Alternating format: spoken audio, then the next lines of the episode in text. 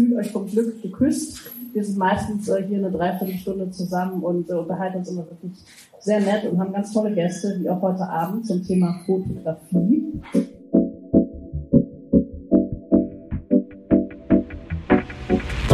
Wenn du unsere letzte Episode gehört hast, fällt dir jetzt vermutlich auf, dass auch diese Folge von Doc 11 fragt, was geht, eine Aufnahme unserer Netzwerkveranstaltung Content und Cremant ist.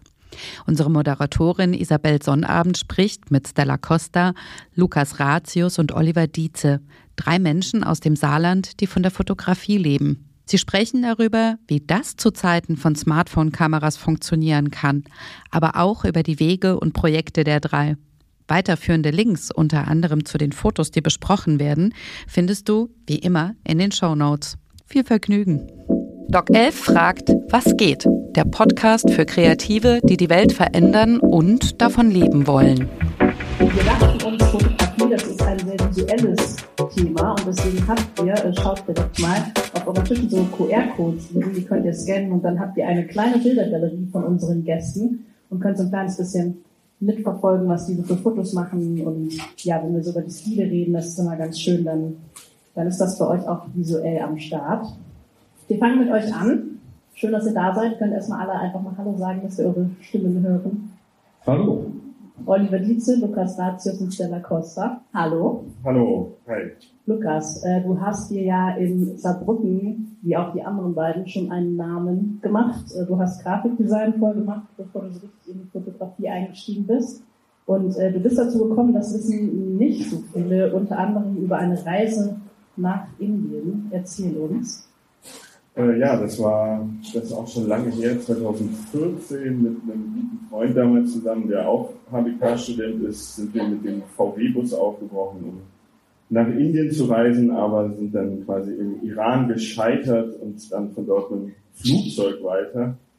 Aber damals, das war tatsächlich die Initialzündung zum Fotografieren da hatte ich vier Monate irgendwie Zeit, um mir jegliches Klischee so ein bisschen wegzufotografieren und hatte noch so eine ganz naive, einen ganz naiven Umgang mit dem Medium, äh, aber habe mich auch, ja, ein bisschen tatsächlich verliebt in die Fotografie, ja. Das heißt, du hast einfach viel beobachtet und viel fotografiert. Genau, ja, also ich habe einfach das, was ich jeden Tag gesehen habe, damals war ich auch noch ein bisschen jünger, äh, festgehalten und war erschlagen davon, wie die Welt aussieht, wie die Welt auf dem Weg nach Indien aussieht und fand das Medium der Fotografie sehr geeignet, irgendwie damit auch umzugehen. Und das war das erste Mal, dass ich mich ja so intensiv damit beschäftigt habe oder für so eine lange Zeit am Stück fotografiert habe. Das heißt, du bist irgendwie durchs Leben zum Fotograf geworden. Wir haben ja auch, äh, kannst gerne was dazu sagen, ich zeige in der Weile, in der Zeit auch dein Buch, beziehungsweise, ähm, ja doch, man kann Buch sagen, ne? Ist ein, ist ein Buch, ja, muss ich schon sagen, ja. Für die Hilfestellung. Das heißt, äh, der Apparat und äh, da seht ihr auch einige Bilder, die ihr auch in der Bildergalerie habt, wenn ihr kurz scannt. Du hast so einen dokumentarisch-künstlerischen Ansatz, da sprechen wir aber nachher noch mehr drüber. Dann haben wir Oliver Dietze hier zu meiner Rechten. Du bist ähm, Pressefotograf, hast viel für Zeitungen gearbeitet, zum Beispiel auch für die DPA. Aber du siehst dich auch, und das finde ich ganz spannend, auch als Unterhaltungsfotograf. Ja, da musst du schon selber lachen. Ne? Du sagst, äh, in den Medien ist ähm, vieles oft zu ernst und du möchtest da ein, ein Licht setzen. Wie meinst du das? Erzähl uns von dir. Als ich mich entschieden habe, Fotograf zu werden oder in diese Richtung einzuschlagen, habe ich mir gesagt, dass ich eigentlich nicht über die ganz schlimmen Dinge berichten möchte, sondern eher versuchen wolle, ähm, positivere Sachen zu zeigen, weil die meiner Meinung nach in den Medien unterrepräsentiert sind. Ich glaube, das ist heute noch genauso, da habe ich überhaupt nichts dran ändern können.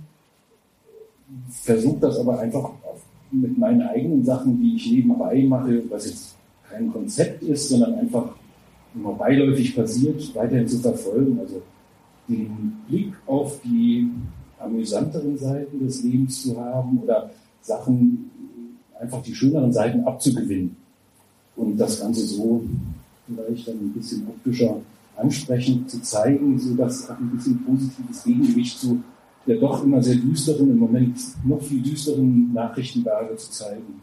Auch wenn es nur privat ist. Aber du machst ja auch, um, ähm, da sprechen wir aber auch gleich noch mehr drüber, du machst ja auch, sag mal so, das echte Leben und begleitest ja. Menschen in ihrem Leben. Ne? Also richtig auch als Pressefotograf oder als Begleitung. Das stimmt. Also, dass ich, in den letzten Jahren seit Corona sehr viele Politiker begleitet. Das ist viel, also zum einen für sie selbst oder zum anderen für die DBA, dass man, wenn irgendjemand Wichtiges ins Saarland kommt, äh, dass man den dann den ganzen Tag verfolgen darf. Mhm. Und ja, da lässt man ja auch niemanden Sylt aussehen, sondern da versucht man das Ganze so. Ja, im Gegenteil, oder? Da versucht man ja, obwohl, wenn, nee, nee, weder das eine noch das, das andere. Ich meine, man kann, man kann jemanden wirklich böse und schlecht aussehen lassen, ja. Aber in den meisten Fällen will ich das ja gar nicht, sondern ich versuche einfach, das Ganze so abzubilden, wie ich sehe. Natürlich okay. ist ein Bild immer meine Interpretation ja. der Situation. Das heißt, ich habe ja schon die Handhabe, mhm wie ich das aussehen lasse. Ich habe gerade Luft geholt, weil wenn ihr in die Galerie guckt, dann seht ihr auch, es gibt ein Bild an der Wurstbude. Da stehen Anke Rieringer und Heiko Maas und Martin Schulz. Und die sehen alle nicht so glücklich aus und vor ihnen liegen so ganz viele Würstchen. Das fand ich, ich fand das ganz hervorragend, weil das so aus dem echten Leben gegriffen ist. Das ist so ein bisschen das, was du meinst. Oder du hast weder, also es ist weder so, dass man denkt, also dass man was Schlechtes darüber denkt, aber es ist jetzt auch nichts total Inszeniertes, wo sich jemand freudig die Hand schüttelt.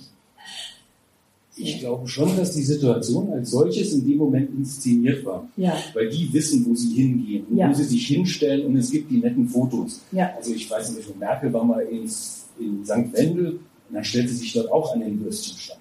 Weil das so Weil das nah und bodenständig genau, ist, wenn man am Würstchenstand Genau. Ja. Und in St. Wendel muss man das machen wegen dem bekannten Politiker, der von dort kommt. Ja, ja, ja. Okay.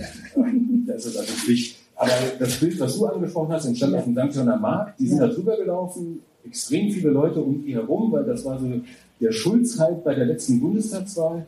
Und dann gehen die natürlich dahin, um sehr nah und bodenständig auszusehen ja. Oder zu wirken. Die Frage ist, welchen Moment, wann tritt man drauf? Ja, und den fand ich ganz spannend. Aber auch da sprechen wir später noch etwas genauer drüber. Erstmal Stella, auch noch zu dir. Du hast äh, eine Mediengestalter-Ausbildung, sehe ich, und hast da noch ein Studium drauf gesetzt und arbeitest jetzt auch seit einigen Jahren als freiberufliche Fotografin. Und dein Schwerpunkt ist auch ganz spannend, weil es ist so Porträt- und Dokumentarfotografie. Und ich habe mir das mal angeschaut, das seht ihr auch in der Galerie, ich habe es jetzt schon ein paar Mal gesagt, ihr wisst jetzt, wo ich sehe.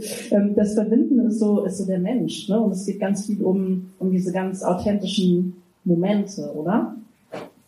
Genau, das ist mir auch eigentlich sehr wichtig, ähm, genau den richtigen Moment abzupassen. Natürlich muss man auch hier nochmal sagen, wie bei Olli, die Leute, die mich rufen, wollen sich ja schon schön sehen. Das heißt, man muss schon gucken, wie möchte die Person gesehen werden. Und ich glaube, da habe ich ein Gespür dafür, das rauszukitzeln. Und ähm, ja, und dann im richtigen Moment abzudrücken. Wenn wir darüber sprechen, was ein gutes Foto ist, ihr seid ja alle professionell, hm, würde ich gerne diese Frage auch mal in die Runde geben. Ist es dann für dich Teil eines guten Fotos, genau den Moment einzufangen? Es gibt in der Galerie zum Beispiel ein Foto, wo so ein, ein Mann sehr nah den Kopf an einem Schafskopf hat und die haben so eine ganz ähm, witzige Verbindung und genau in dem Moment hast du abgedrückt. So, ne? Das ist der richtige Moment, jetzt neben den ästhetischen Aspekten, oder was ist es für dich? Auf jeden Fall der richtige Moment. Der ist ganz wichtig. Ähm, oft denkt man aber auch, dass ähm, das Glück ist.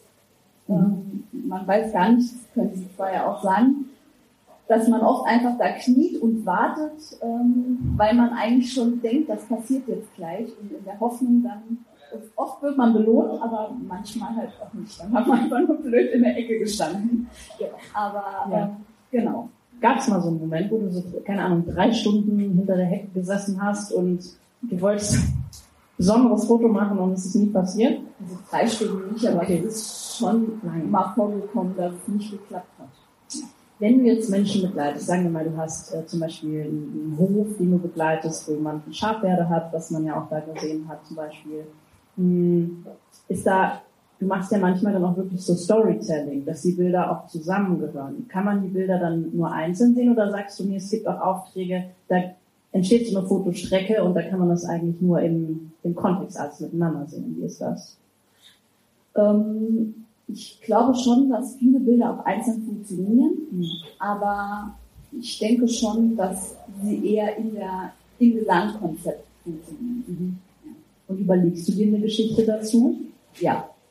Spannend. Das heißt, da ist dann, wie muss ich mir das vorstellen, ist da so ein emotionaler roter Faden dahinter, so meine Beziehung zu, ne? und dann drückst du genau in den Momenten ab, wo das dann zu diesem roten Faden passt, oder wie machst du das? Also, ich fange mal so an. Es gibt Aufträge, die hat man öfters. Und damit ich mich nicht zu sehr wiederhole, mhm.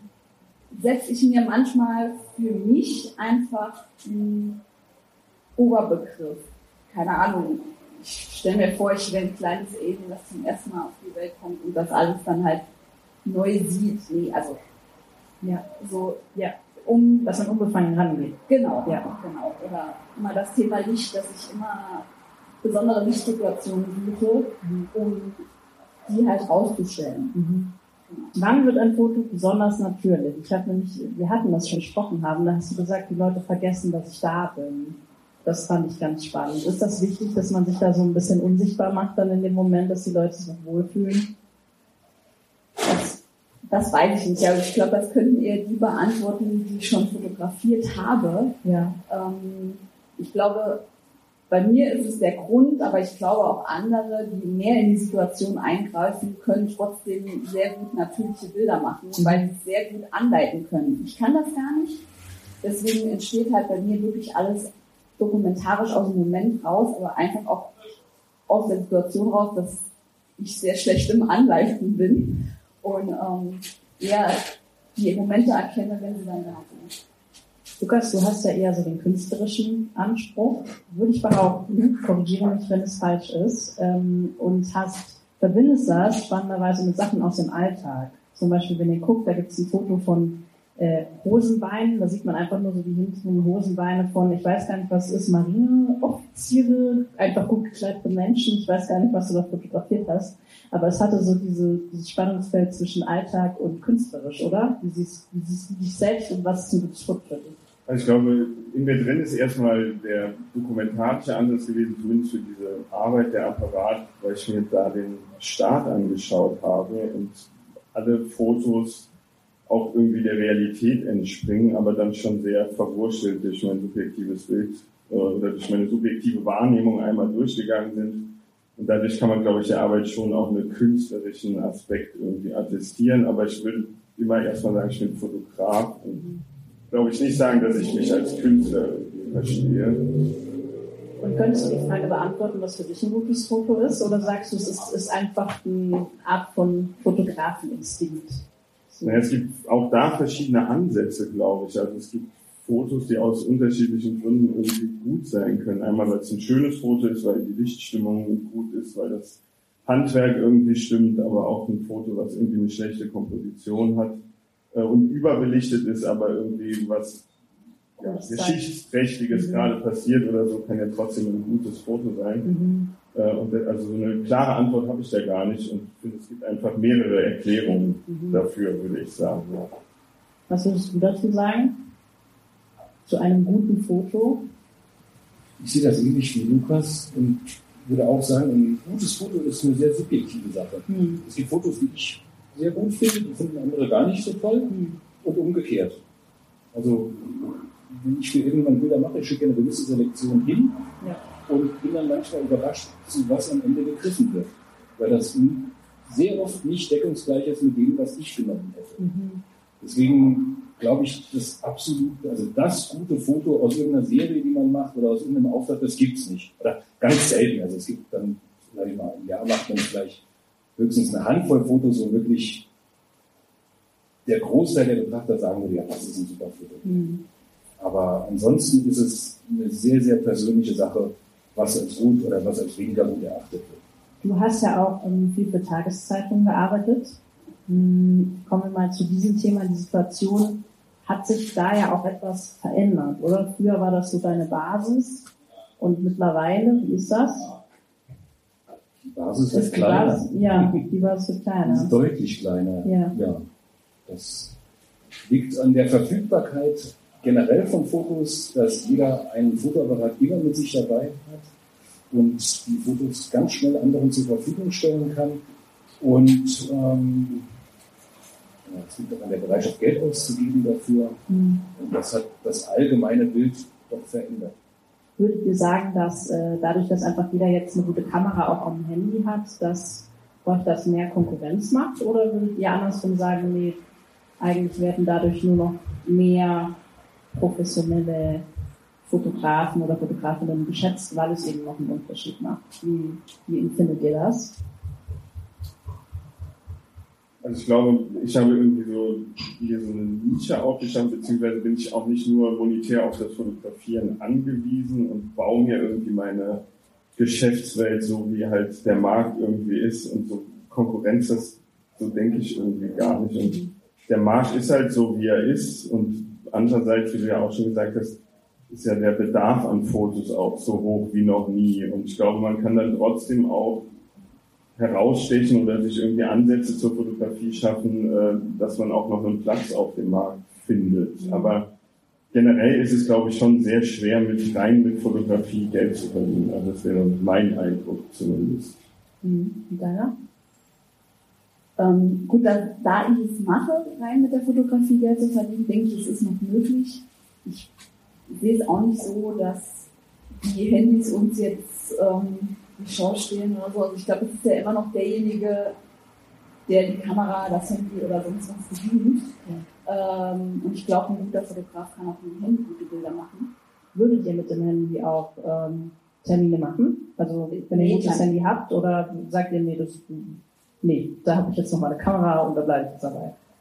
Ich habe da kein Problem damit. Du hast da kein Problem damit. Okay. Hast du schon mit dem Handy gearbeitet oder nur kein Problem damit? ich habe auch Bilder mit Handy schon gemacht, die veröffentlicht wurden. Also das, und das merkt niemand. Mhm. Oder die wenigsten würden es merken. Mhm.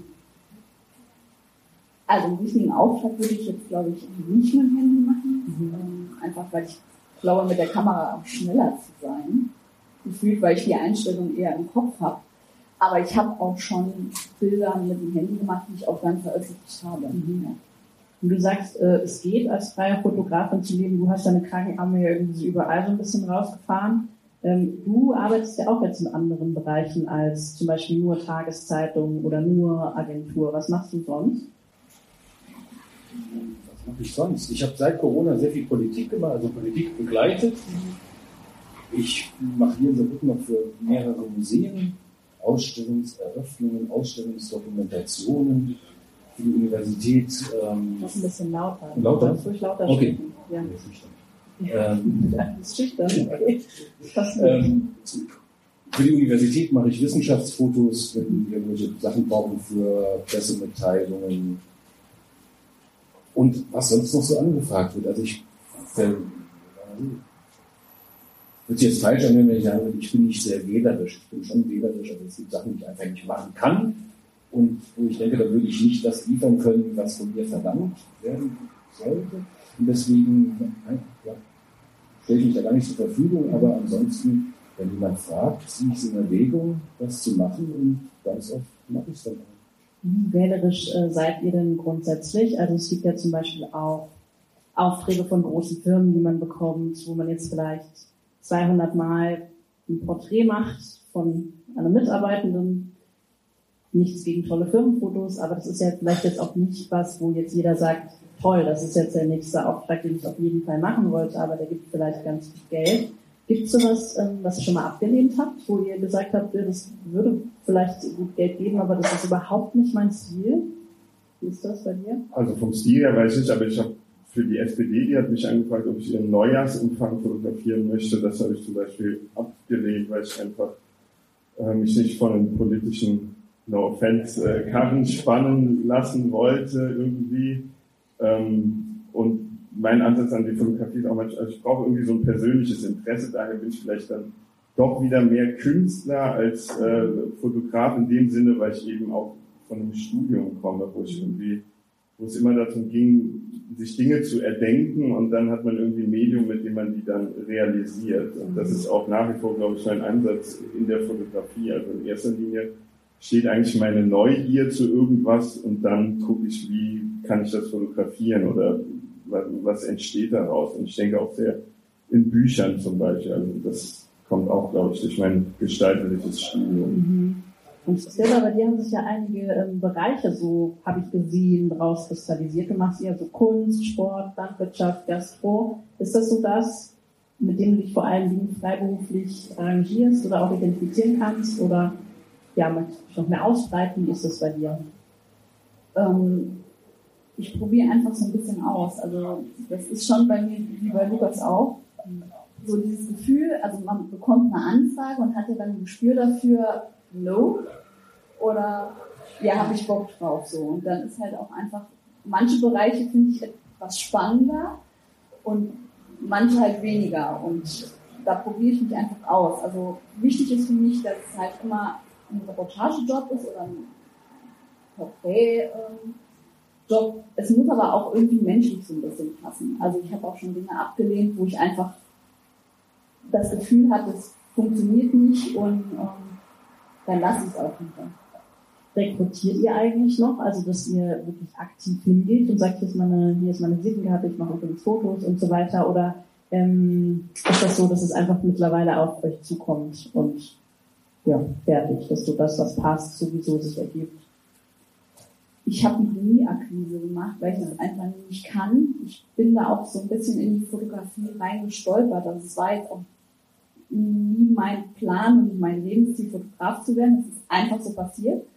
Ähm, jetzt nicht mehr wegzudenken. Und ich habe halt ganz tolle Menschen um mich herum, die mich auch immer weiterempfohlen haben und ähm, mir auch immer geholfen haben und mich angefeuert haben. Und irgendwie hat sich dann immer irgendwas daraus ergeben. Und von dem einen Job kam der nächste und der nächste und irgendwann lief es dann von selbst.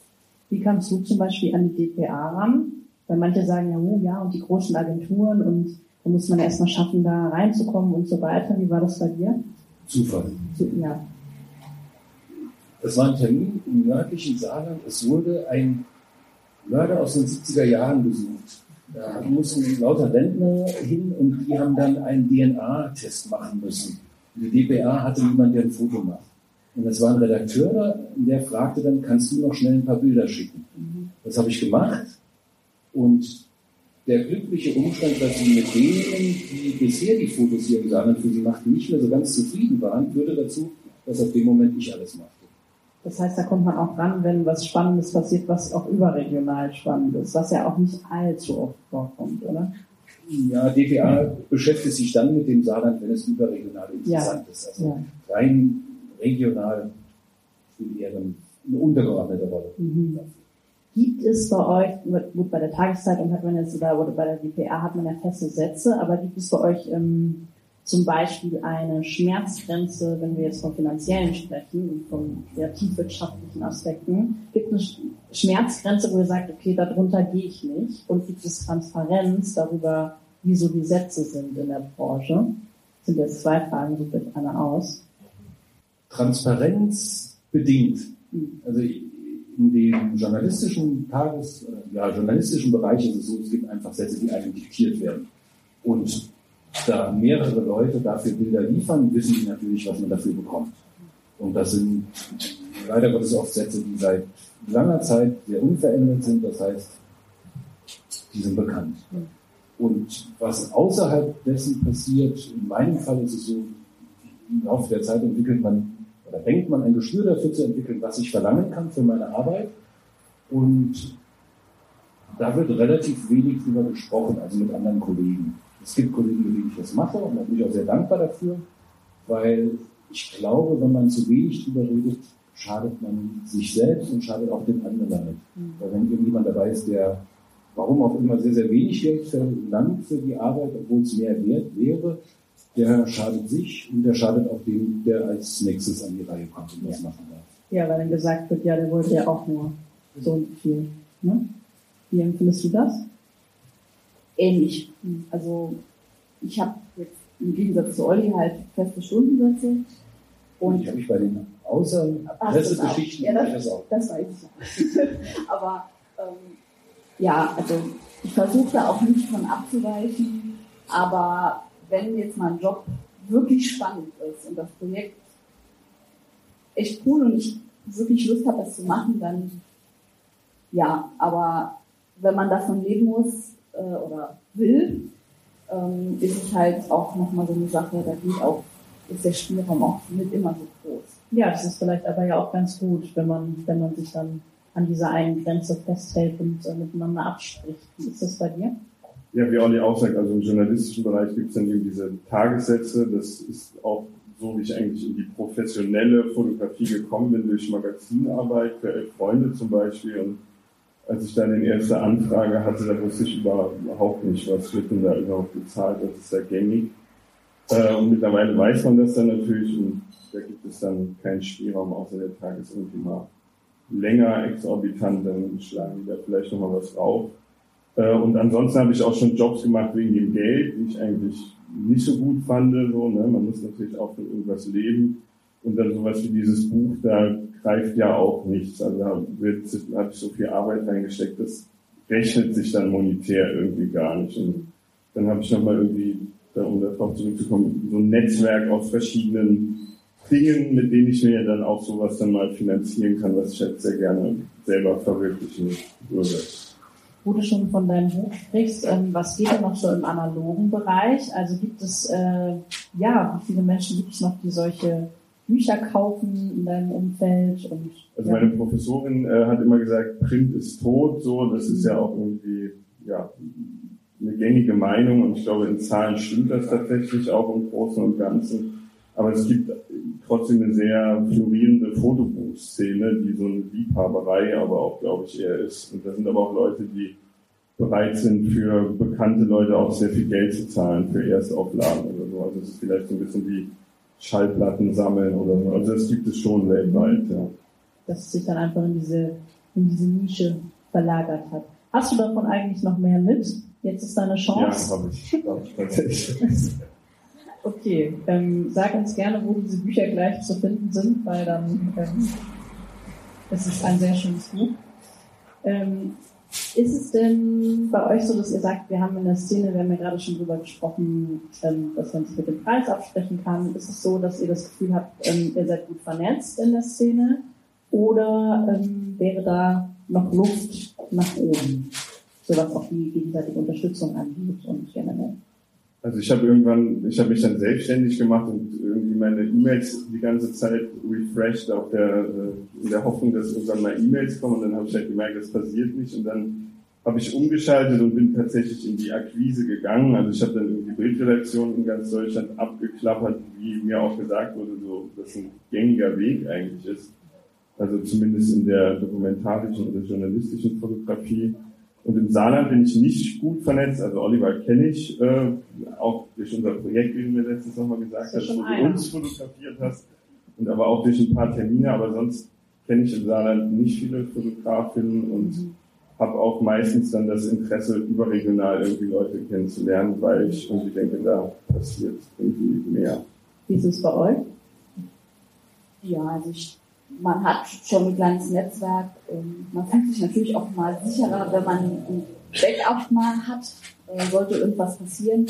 Aber ähm, es hält sich in Grenzen. Mhm. Du kennst ihn. Ich kenne auch noch mehr ihm. Also ähm, im Laufe der Jahre lernt man natürlich viele Leute kennen in diesem Bereich. Ob das jetzt als Vernetzung durchgeht, weiß ich nicht. Also ich sage mal, richtig vernetzt bin ich wahrscheinlich nur mit ein paar davon. Aber wahrnehmen tue ich ganz viele, die sich so in meinem Dunstkreis, in diesem Medium bewegen, die natürlich dann auch mich wahrnehmen, aber da sind die Berührungspunkte rein beruflicher, also wirklich auf sehr distanziert beruflicher Ebene. Und bei ein paar geht es dann darüber hinaus. Und das finde ich, also, finde ich immer, da profitiert jeder davon. Also kann nie schaden sein. Würdet ihr sagen, dass die, ähm, also seid ihr zum Beispiel Mitglied in irgendeinem Verband, im DJV, also im Deutschen Journalistenverband, oder ja, würdet ihr sagen, das ist sinnvoll und wenn ja, wo seid ihr so unterwegs? Ich war ganz am Anfang mal ganz kurz hier im Saarländischen Journalistenverband, bin dann aber ausgetreten, weil ich den Gedanken hatte, wie Lukas, dass es sinnvoll ist, über die Grenze des Saarlandes hinauszuschauen. Ich bin seitdem Mitglied bei Freelance, das ist so eine Fotograf ein Fotografenverband in Hamburg. Mhm. Ähm, Ob es mir viel bringt, also einmal der, Der größte Vorteil ist, dass ich einen Presseausweis davon jedes Jahr bekomme, den ich für ganz viele Termine brauche, wenn ich mich akkreditiere. Aus beruflicher Sicht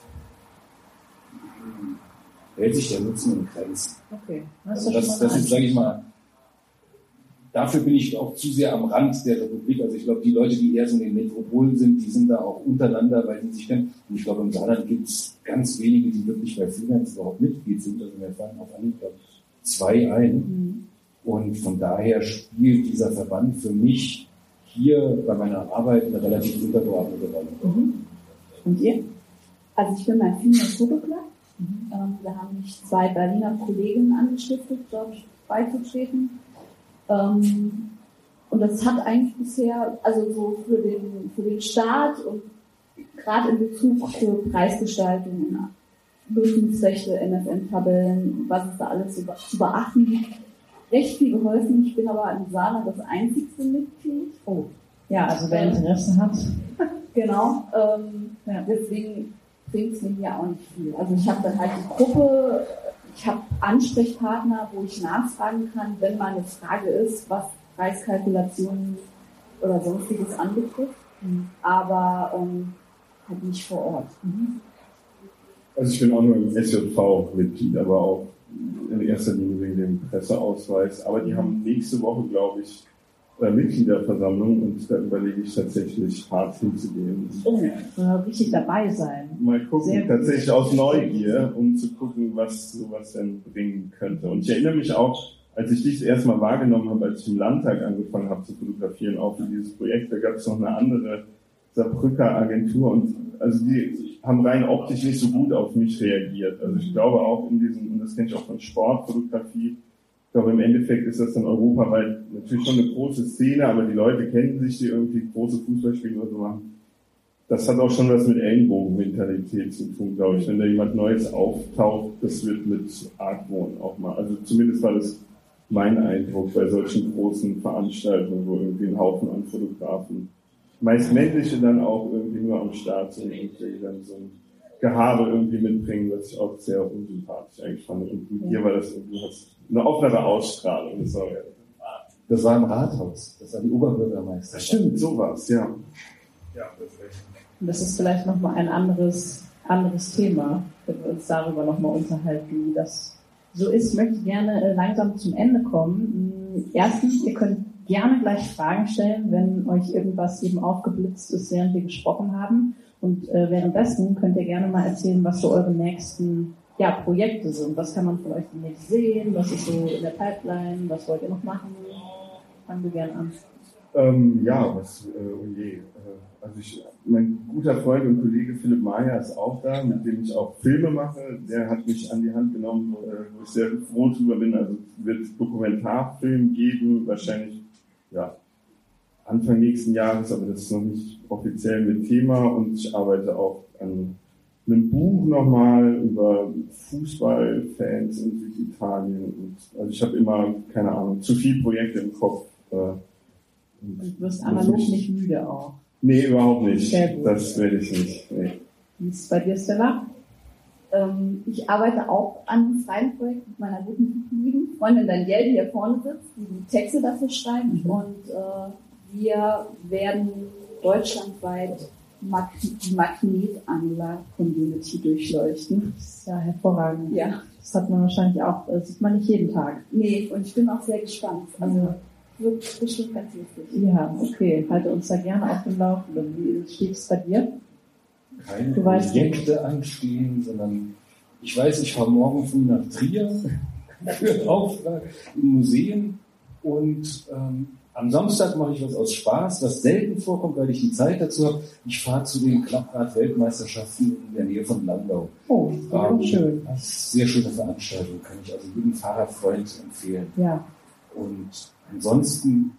Das heißt, du lebst eher kurzfristig und wer dich fragt, bekommt ein schönes Bild. Genau. Ja. Und wenn mich Leute nach Terminen im August fragen, werde ich panisch, weil so weit im Voraus kann ich selten planen. Ja gut, es muss ja auch immer passen, aber auch dann, falls ihr überlegt habt, ihn zu buchen, ihr wisst Bescheid, fragt ihn nochmal im August für August. Und äh, ansonsten erstmal gerne einen tosenden Applaus für euch. Schön, dass ihr da wart. Wenn es noch Fragen gibt, dann habt ihr die Möglichkeit dazu. Der Matze hat ein Mikro bereitgestellt. Dann hebt ihr gerne die Hand. Da hinten geht eine Hand hoch.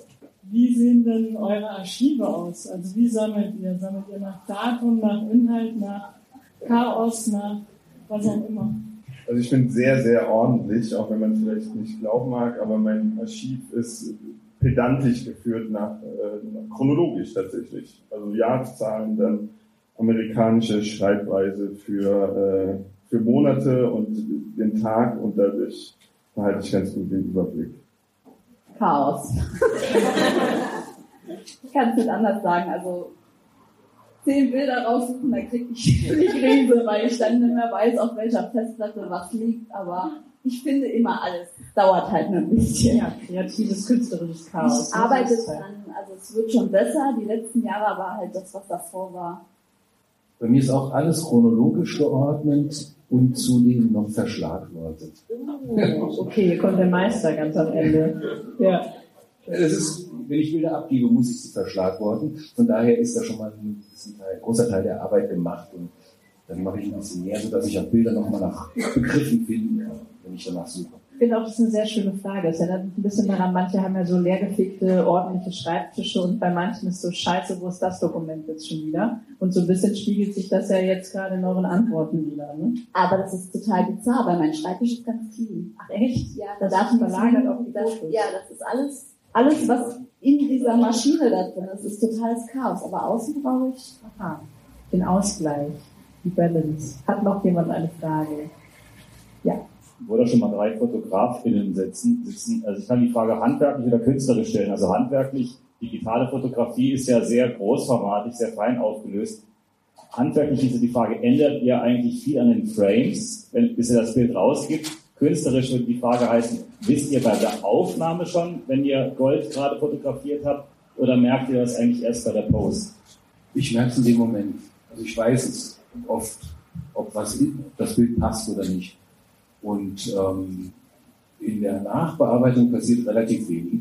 Also manchmal wird sogar gar nicht mehr zugeschnitten, sondern da passt der Ausschnitt so, wie er in dem Moment gemacht wurde.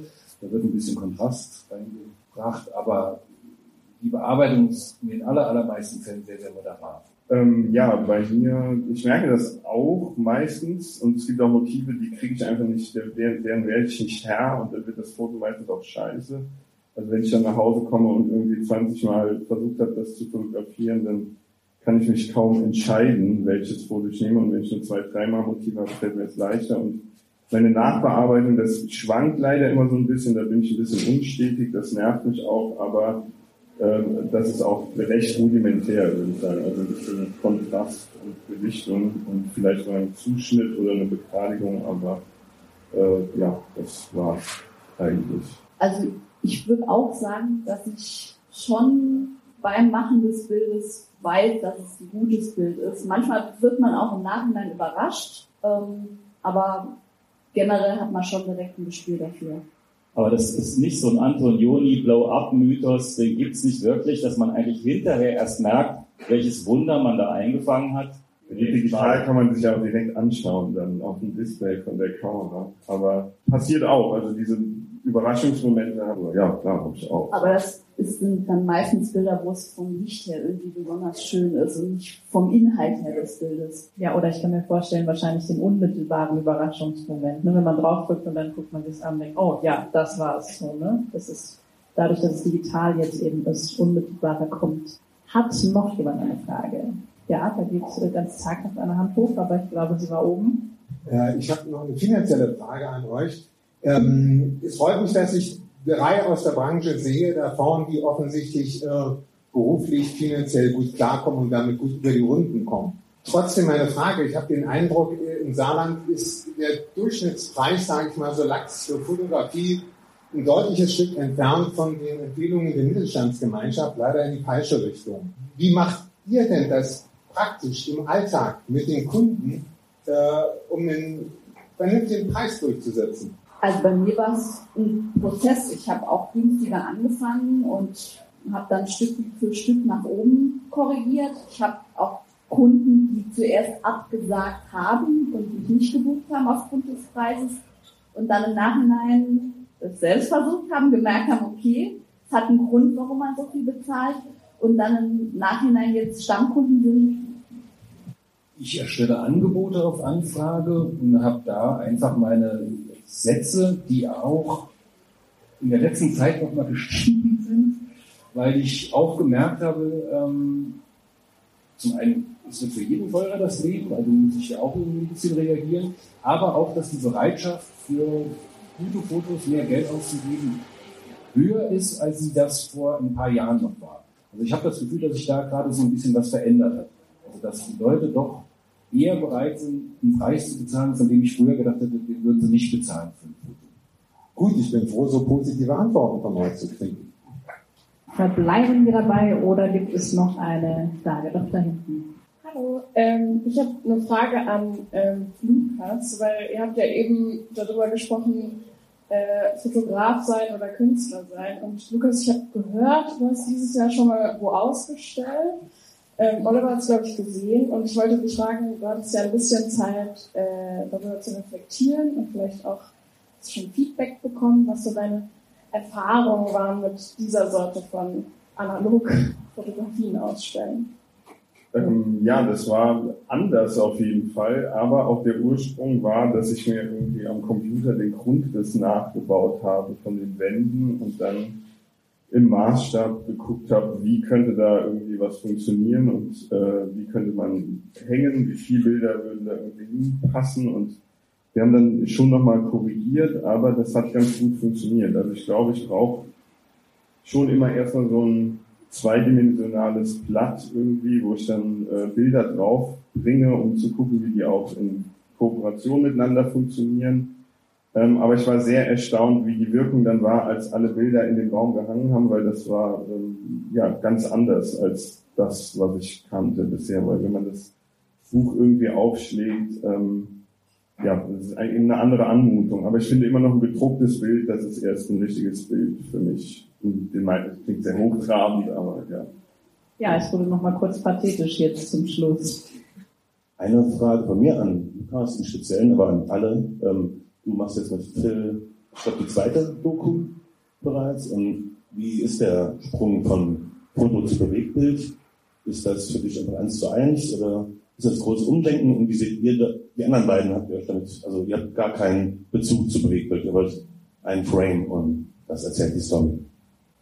Also die, die Kameraarbeit, die Bewegtkameraarbeit, die bleibt bei Philipp. Da bin ich involviert mal irgendwie in der Absprache, aber das ist eher sein Steckenpferd und die Organisation drumherum, die ist irgendwie umfangreicher, aber ähnlich. Also man muss halt Leute treffen und irgendwie gucken, ähm, ja, dass man das kriegt, was man ab zeigen möchte, aber man braucht immer größere Geschichten. Also ein Foto reicht ja oft aus und dann können sich die Betrachterinnen irgendwie davor und danach denken und um das aber filmisch einzufangen, braucht man immer ganze Sequenzen und das prügelt mir Philipp ganz gut ein, dass wir da immer auf der Suche sind, irgendwie nach sowas, ja, wo eine ganze Situation irgendwie abgeschlossen ist. Also das war das Größte, was ich daran gelernt habe, glaube ich, weil ich einfach hingehe, dann mache ich ein Bild und dann erzählt das mehr als ein Filmschnipsel. Das ist relativ nichtssagend. Ja. Die DPA hätte oft gerne Video zusätzlich zum Foto. Ich versuche mich da immer rauszuwinden, habe es auch in 99 Prozent der Fälle immer geschafft, weil ich persönlich denke, dass ich das nicht hinbekomme. Weil man ist vor Ort, man arbeitet und denkt dann im Nachhinein, habe ich das jetzt als Foto oder habe ich das als Video gemacht? Und ich schaffe das mental nicht zusammenzubekommen, um da zwei Sachen entstehen zu lassen, die funktionieren, weil ich auch überhaupt keinen Video-Background habe und das Wissen nicht, das handwerkliche Wissen nicht dazu habe und deswegen versuche ich das immer, wo es nur geht, zu vermeiden, Video liefern zu müssen. Aber der Wunsch danach wird immer häufiger, wobei im Moment jetzt meiner Meinung nach auch wieder ein bisschen ab, aber generell hat Video im nachrichtlichen Sinn einen höheren Stellenwert bekommen, als das früher der Fall war. Weil Zeitungen mehr ins Internet gegangen sind, also kann auch Bild bewegt sein, muss nicht ein Standbild sein. Aber ich finde es für mich sehr, sehr schwierig umzusetzen, weil es zwei komplett unterschiedliche Sachen sind, die ich mit meinen Mitteln nicht zusammenbekomme. Mir geht's da ganz genauso. Also ich krieg in, an einem, also zu einem Auftrag beides abzuliefern, hin. Mir fehlt auch einfach der technische Background. Ja. Obwohl ich mir vorstellen kann, dass dieser Sprung gar nicht, also dass dieser Sprung eigentlich ganz gut funktionieren kann, wenn man, wie du sagst, sich dann eben nur zum Beispiel auf Video konzentriert und so ein bisschen mehr lernt, okay, worauf kommt es da an, ne? weil diese Bildästhetik hat man ja dann trotzdem, dass man so ein, so ein Gefühl und so ein Bilder hat. Ja, vielleicht was die Bildaufteilung und Komposition angeht, aber ich hätte zum Beispiel überhaupt keine Ahnung davon, welche Sequenzen muss ich liefern, damit das am Schluss ein stimmiges Bild, ein bewegtes Bild ergibt. Und also es braucht schon ein bisschen mehr wir, Training und Wissen, wie du sagst, auch dass man einfach, es ist eine andere Erzählweise. Ja. Und ja, das Bild bewegt sich halt. Ich glaube auch, dass das nochmal dann ein Unterschied ist in der Gewöhnung. Gibt es sonst noch Fragen? Ich muss immer versuchen auseinanderzuhalten, ob sich jemand gerade im Gesicht kratzt oder eine Frage stellt. Das ist eine Frage, ne? Ja, ja genau. okay. Ähm, es wird eben schon kurz angerissen mit der Nachbearbeitung oder auch dem Bildstil, so den ihr habt, aber da ein bisschen konkreter die Frage, verfolgt ihr so einen persönlichen Stil und kommt es dann auch mal vor, dass ihr ein Bild habt, wo ihr sagt, das ist irgendwie ein cooles Bild, aber das passt jetzt nicht so in den Rest rein? Also seht ihr das auch selbst oder ist es eher was, was man dann vielleicht von außen wahrnimmt und bei euch jetzt so aus euch selbst heraus entsteht?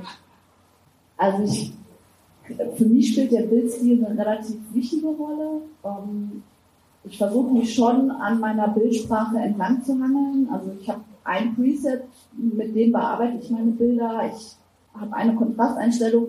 Das passt natürlich nicht pro Bild, also man muss da schon nochmal drüber gehen, aber ich versuche schon, dass die Bilder stimmig sind. Gerade wenn man eine Serie abgibt, ähm, muss irgendwie ja auch passen. Wenn jemand damit seine Webseite befüllen möchte, bringt es demjenigen ja nichts, wenn äh, er zehn Bilder hat, die aber alle vom Bild total unterschiedlich sind. Also ich versuche meine Sachen eigentlich relativ neutral zu halten. Ich habe meine rudimentäre Bildbearbeitung, die das Ziel haben soll, dass es relativ neutral, natürlich aussieht. Und ja, ich glaube, das ist auch einfach so eine Art Gewohnheit, dass man weiß, in der Regel kriege ich so ein Stück, den ich so ein Stück. Manchmal variiert das ein bisschen, aber im Großen und Ganzen ist das so eine Routine, die sich einspielt. Und ja, ich habe zum Beispiel ich nutze keine Presets, sondern es soll halt normal, natürlich aussehen. Die Bearbeitung ist eine Sache, aber ich denke, selbst wenn Olli die Bilder jetzt ja farblich irgendwie anders bearbeiten würde, man würde Olli erkennen oder dich.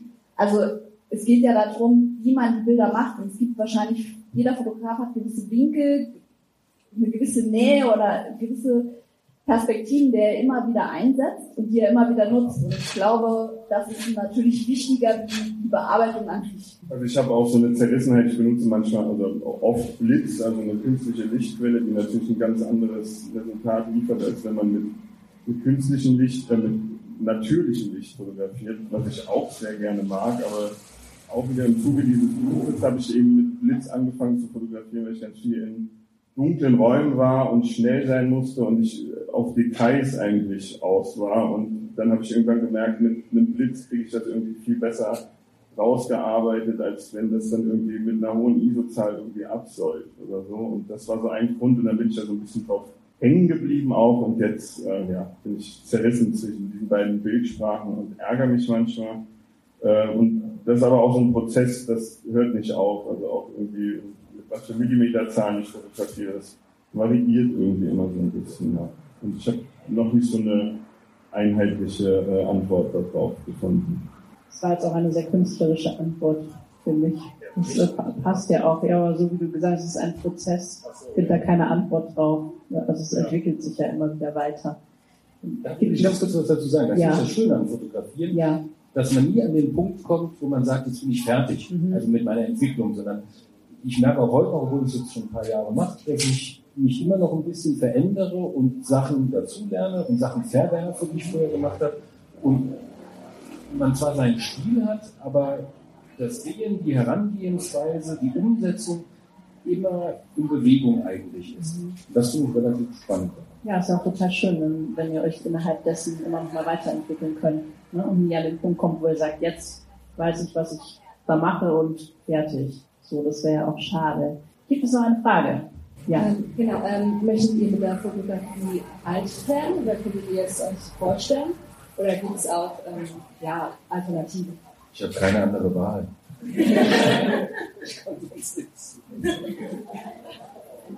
Ähm, also ich sage mal, so lange wie ich die Fotografie betreibe, habe ich noch keinen Job betrieben. Also von daher gehe ich davon aus, dass ich es noch ein paar Jahre machen werde und mal, mal schauen, wie das Ganze sich noch so entwickelt. Also ich habe auch keinen Plan B. So, das ist irgendwie der Luxus, dass man mit ganz vielen unterschiedlichen Situationen oder Leuten zu tun hat. Das ist wie gesagt eigentlich auch das, warum ich das mache. In erster Linie immer so eine persönliche Neugier und ich habe immer eine Ausrede mit der, mit der Fotografie, irgendwie Zeit mit Leuten zu verbringen und Fragen zu stellen. Und die gehen auch anders mit mir dann um, weil ich, es gibt so einen übergeordneten Grund. Und das, ja, also solange mir das möglich ist, werde ich das, denke ich, weiterhin tun. Für immer zusammen mit der Fotografie. Sonst noch eine Frage? Nein. Dann vielen Dank an euch drei. Lukas Statius, Oliver Dissi, Stella Costa.